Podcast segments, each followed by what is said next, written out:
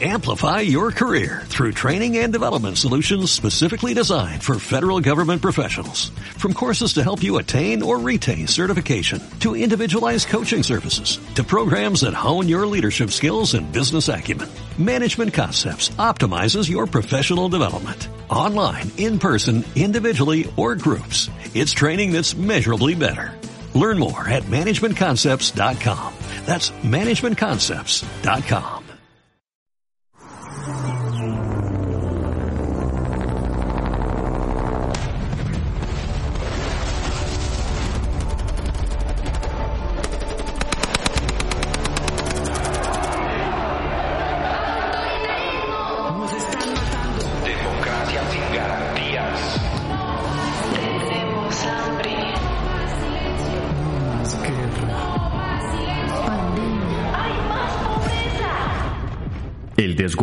del aprendiz. Balance del segundo año del gobierno de Iván Duque.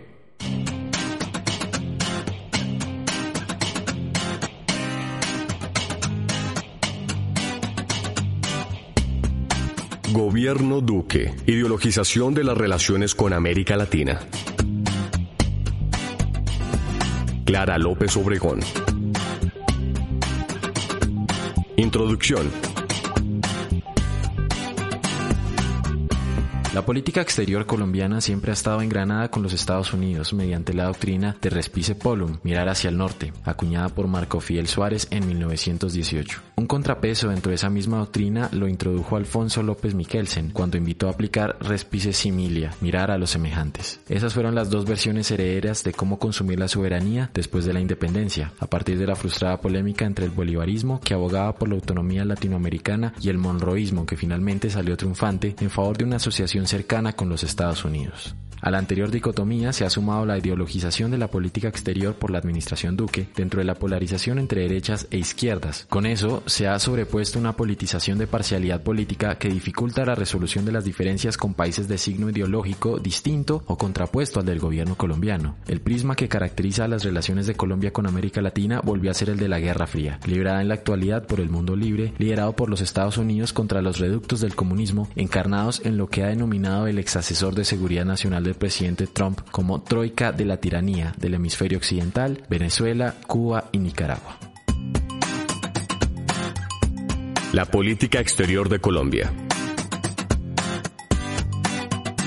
Después de la intervención estadounidense que produjo la separación de Panamá en 1903, la política exterior de los gobiernos de Colombia ha girado alrededor de la estrella del norte. Paradójicamente, y a diferencia de México, el cercenamiento territorial generó en Colombia una política de apaciguamiento y asociación con los Estados Unidos bajo la bien asentada doctrina de Respice Polum. El expresidente López Miquelsen, siendo canciller de Carlos Lleras Restrepo, invitó a mirar hacia los países vecinos, geográficos y de situación en lo que denominó Respice Similia. Fue la época de la integración regional del Pacto Andino y de la desobediencia de Lleras al Fondo Monetario Internacional de Reconocimiento de Cuba y de la invitación a la Agencia para el Desarrollo Internacional de los Estados Unidos a salir de Colombia en el gobierno de López Miquelsen de la búsqueda de la solución política negociada en Centroamérica y también en Colombia en el de Belisario Betancourt y de la presidencia del grupo de los no alineados en el gobierno de Ernesto Samper. Los gobiernos de Pastrana, Uribe y Duque se retractaron de los respices al optar por invitar a Estados Unidos a participar directamente en el conflicto interno, primero en apoyo de la paz bajo el manto de la guerra contra el narcotráfico, con el Plan Colombia en el gobierno de Pastrana y después del 9-11 ya en el gobierno Uribe en el marco de la guerra contra el terrorismo declarada por el presidente George W. Bush. La profesora Arlene Tigner ha denominado esta nueva etapa como la intervención por invitación, mediante esa intervención. Los gobiernos de Pastrana y Uribe, los que la crisis de inseguridad por el conflicto armado y el crimen organizado llegó a su máxima expresión. Buscaron por voluntad propia y en forma sistemática que Estados Unidos tuviera una mayor injerencia en los asuntos internos del país. Durante los gobiernos de Juan Manuel Santos, la política exterior se subordinó a las conversaciones de paz, en búsqueda del apoyo internacional más amplio a la solución política negociada y sin descuidar la relación especial con Estados Unidos, la Cancillería adelantó una política envolvente de acercamientos y apoyos con la Unión Europea, los países latinoamericanos y el resto del mundo. Con todo, en materia de la política antidrogas, avanzó una posición más autónoma, incluso planteando públicamente que el mundo requiere diseñar un nuevo enfoque ante el fracaso de la guerra contra las drogas. Con la exitosa política de paz, Colombia salió de su condición de país problema a convertirse en ejemplo para los demás países con conflictos armados por resolver. Esa nueva condición le granjeó gran prestigio internacional, apoyo económico, el levantamiento del requisito de visa en la Unión Europea y otros países e incluso el Premio Nobel de Paz a su presidente. Ideologización de las relaciones exteriores en el gobierno Duque.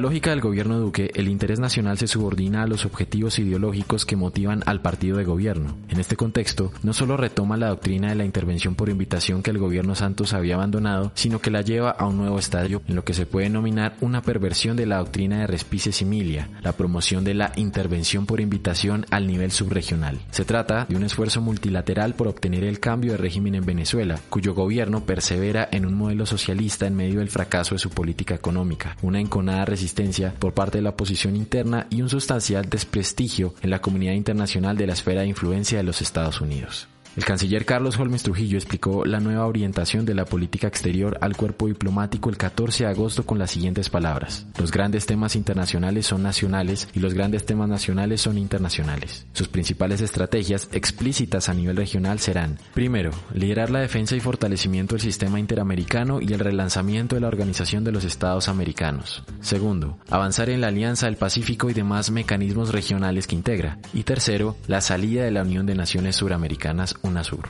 El presidente Iván Duque escribió los grandes temas el 26 de septiembre de 2018 en su primer discurso ante la Asamblea General de las Naciones Unidas. En primer lugar, el narcotráfico, una amenaza global contra la cual 130 naciones, con el liderazgo de Estados Unidos, nos comprometimos a seguir esta lucha. Y en segundo lugar, el fin de la dictadura, el retorno a la democracia y la plena libertad como único camino posible para Venezuela. Este segundo tema lo describe también como un reto global. De esa manera, las preferencias políticas del partido del gobierno se asimilaron a intereses globales a los que debe quedar sometido el interés nacional de Colombia. En el mismo discurso, el presidente Duque reinterpretó los principios del derecho internacional aceptados por Colombia, que son mandato constitucional para la política exterior del país, entre ellos el de la no intervención. Lo hace de manera reminiscente de las argumentaciones de Estados Unidos en sus intervenciones militares en el mundo y que a los ojos del gobierno justificaría todas las intervenciones. Hoy quiero dejar claro que la libre determinación de los pueblos no puede ser manipulada para convertirse en la libre determinación de los opresores. Así, abre el camino para promover entre los gobiernos latinoamericanos y el canadiense la política de intervención por invitación en su versión multilateral en el caso de Venezuela. Retiro de UNASUR. La primera actuación en desarrollo de la nueva política se produjo a las tres semanas de iniciar la administración. El gobierno Duque se retiró de UNASUR mediante la denuncia del Tratado Constitutivo de la Unión de Naciones Suramericanas, suscrito 10 años antes, el 23 de mayo de 2008, en la ciudad de Brasilia, por los 12 países de América del Sur, con un criterio autonómico frente a los Estados Unidos. El argumento fue, según explicó el presidente Duque, que no podemos seguir siendo parte de una institución que ha sido el más grande cómplice de la dictadura de Venezuela. UNASUR, explicó, fue creada para fracturar el sistema interamericano eso dio paso a su reemplazo con el relanzamiento de la OEA, que John Bolton había calificado de moribunda, como principal herramienta multilateral para instrumentar el cambio de régimen en Venezuela. Cambio de régimen en Venezuela.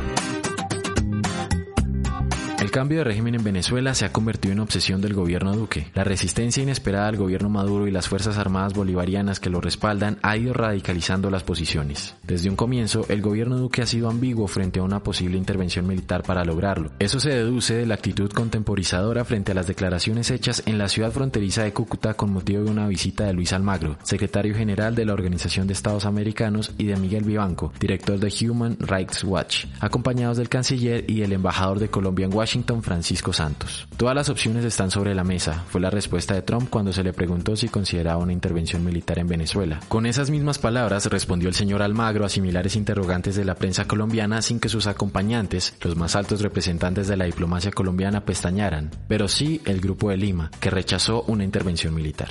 Tal es la insistencia en la opción militar que varios países han tenido que aclarar públicamente que sus gestiones son exclusivamente diplomáticas y que no suscribirán intervenciones militares. En consecuencia, mediante el Grupo de Lima, con el liderazgo del gobierno colombiano, se han coordinado fuertes acciones diplomáticas de los gobiernos con el propósito de aislar e ilegitimar al gobierno Maduro, llamando a Nicolás Maduro a no posesionarse para un nuevo periodo el 10 de enero de 2019, al haber tachado las elecciones de legítimas, reconocimiento de Juan Guaidó como presidente interino, autoproclamado o encargado de Venezuela rompimiento de relaciones diplomáticas, imposición de sanciones económicas y denuncia de Maduro ante la Corte Penal Internacional, primero con un grupo de países y después desde la OEA. Con todo, el propio secretario de Estado de Estados Unidos se vio precisado a decir que una intervención militar en Venezuela tendría riesgos significativos. Este pronunciamiento marginó a Estados Unidos de tal opción y se hizo en vísperas de la trigésima reunión de consulta de ministros de Relaciones Exteriores para servir de órgano de consulta en aplicación del Tratado Interamericano de Asistencia Recíproca, en Bogotá el 3 de diciembre de 2019. Dicho tratado se celebró en 1947 con el fin explícito de asegurar la paz por todos los medios posibles, proveer ayuda recíproca efectiva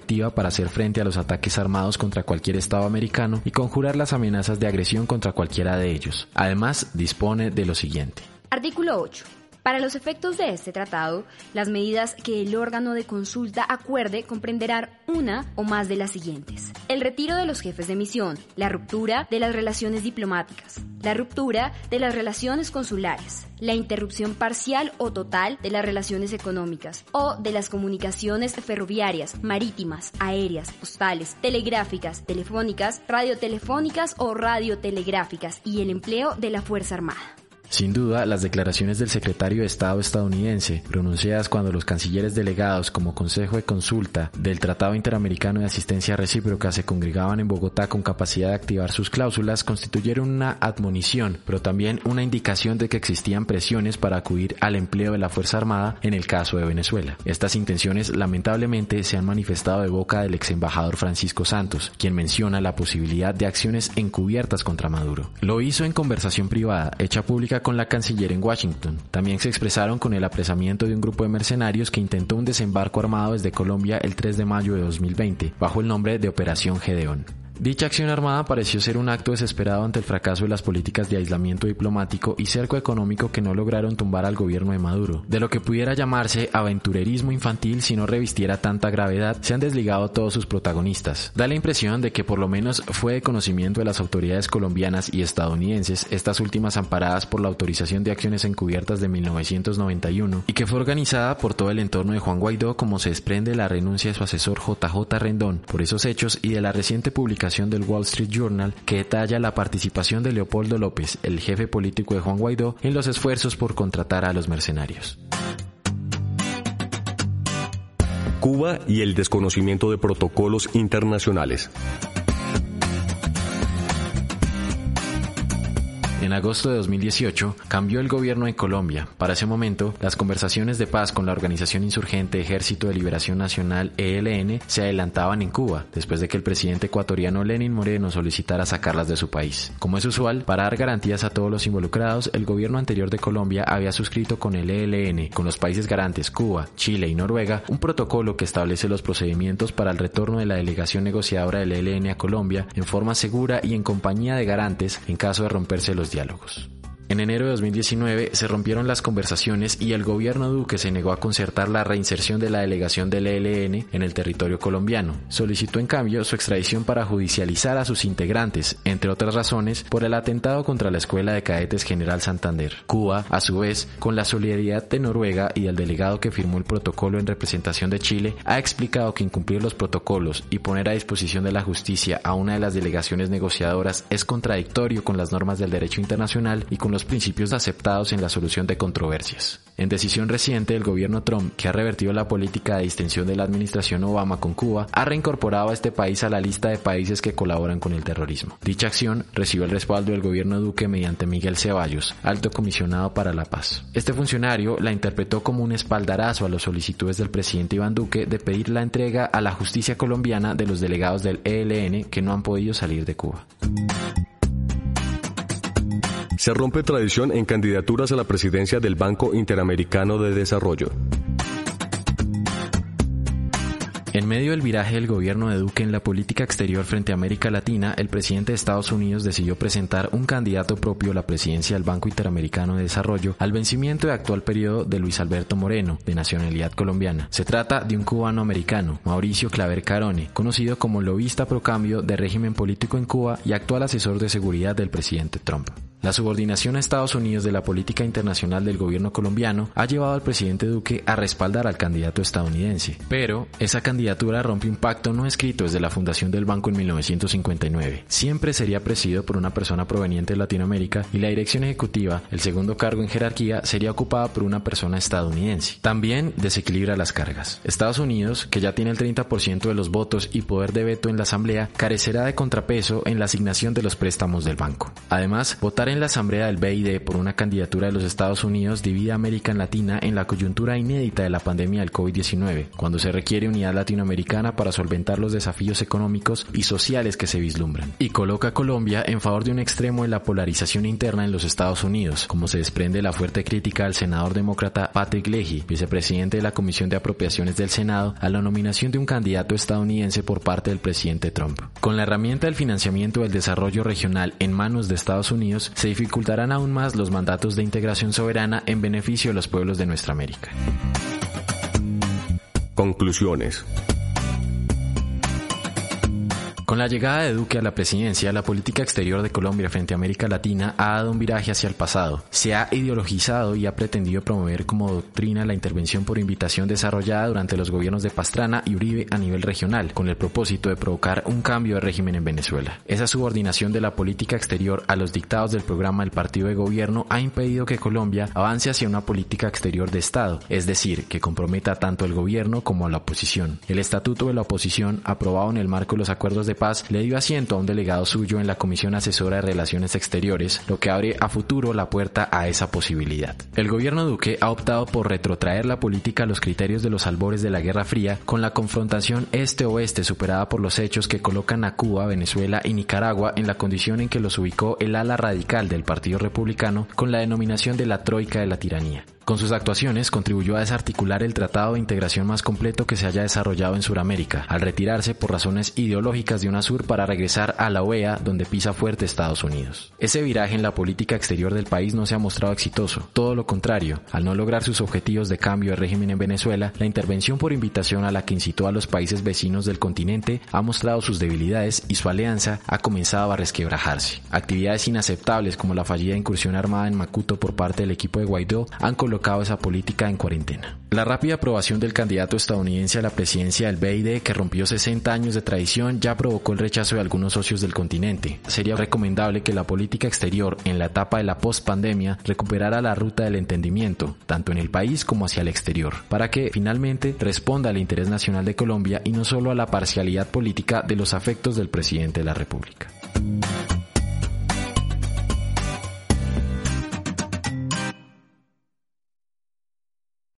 Amplify your career through training and development solutions specifically designed for federal government professionals. From courses to help you attain or retain certification, to individualized coaching services, to programs that hone your leadership skills and business acumen, Management Concepts optimizes your professional development. Online, in person, individually, or groups, it's training that's measurably better. Learn more at managementconcepts.com. That's managementconcepts.com.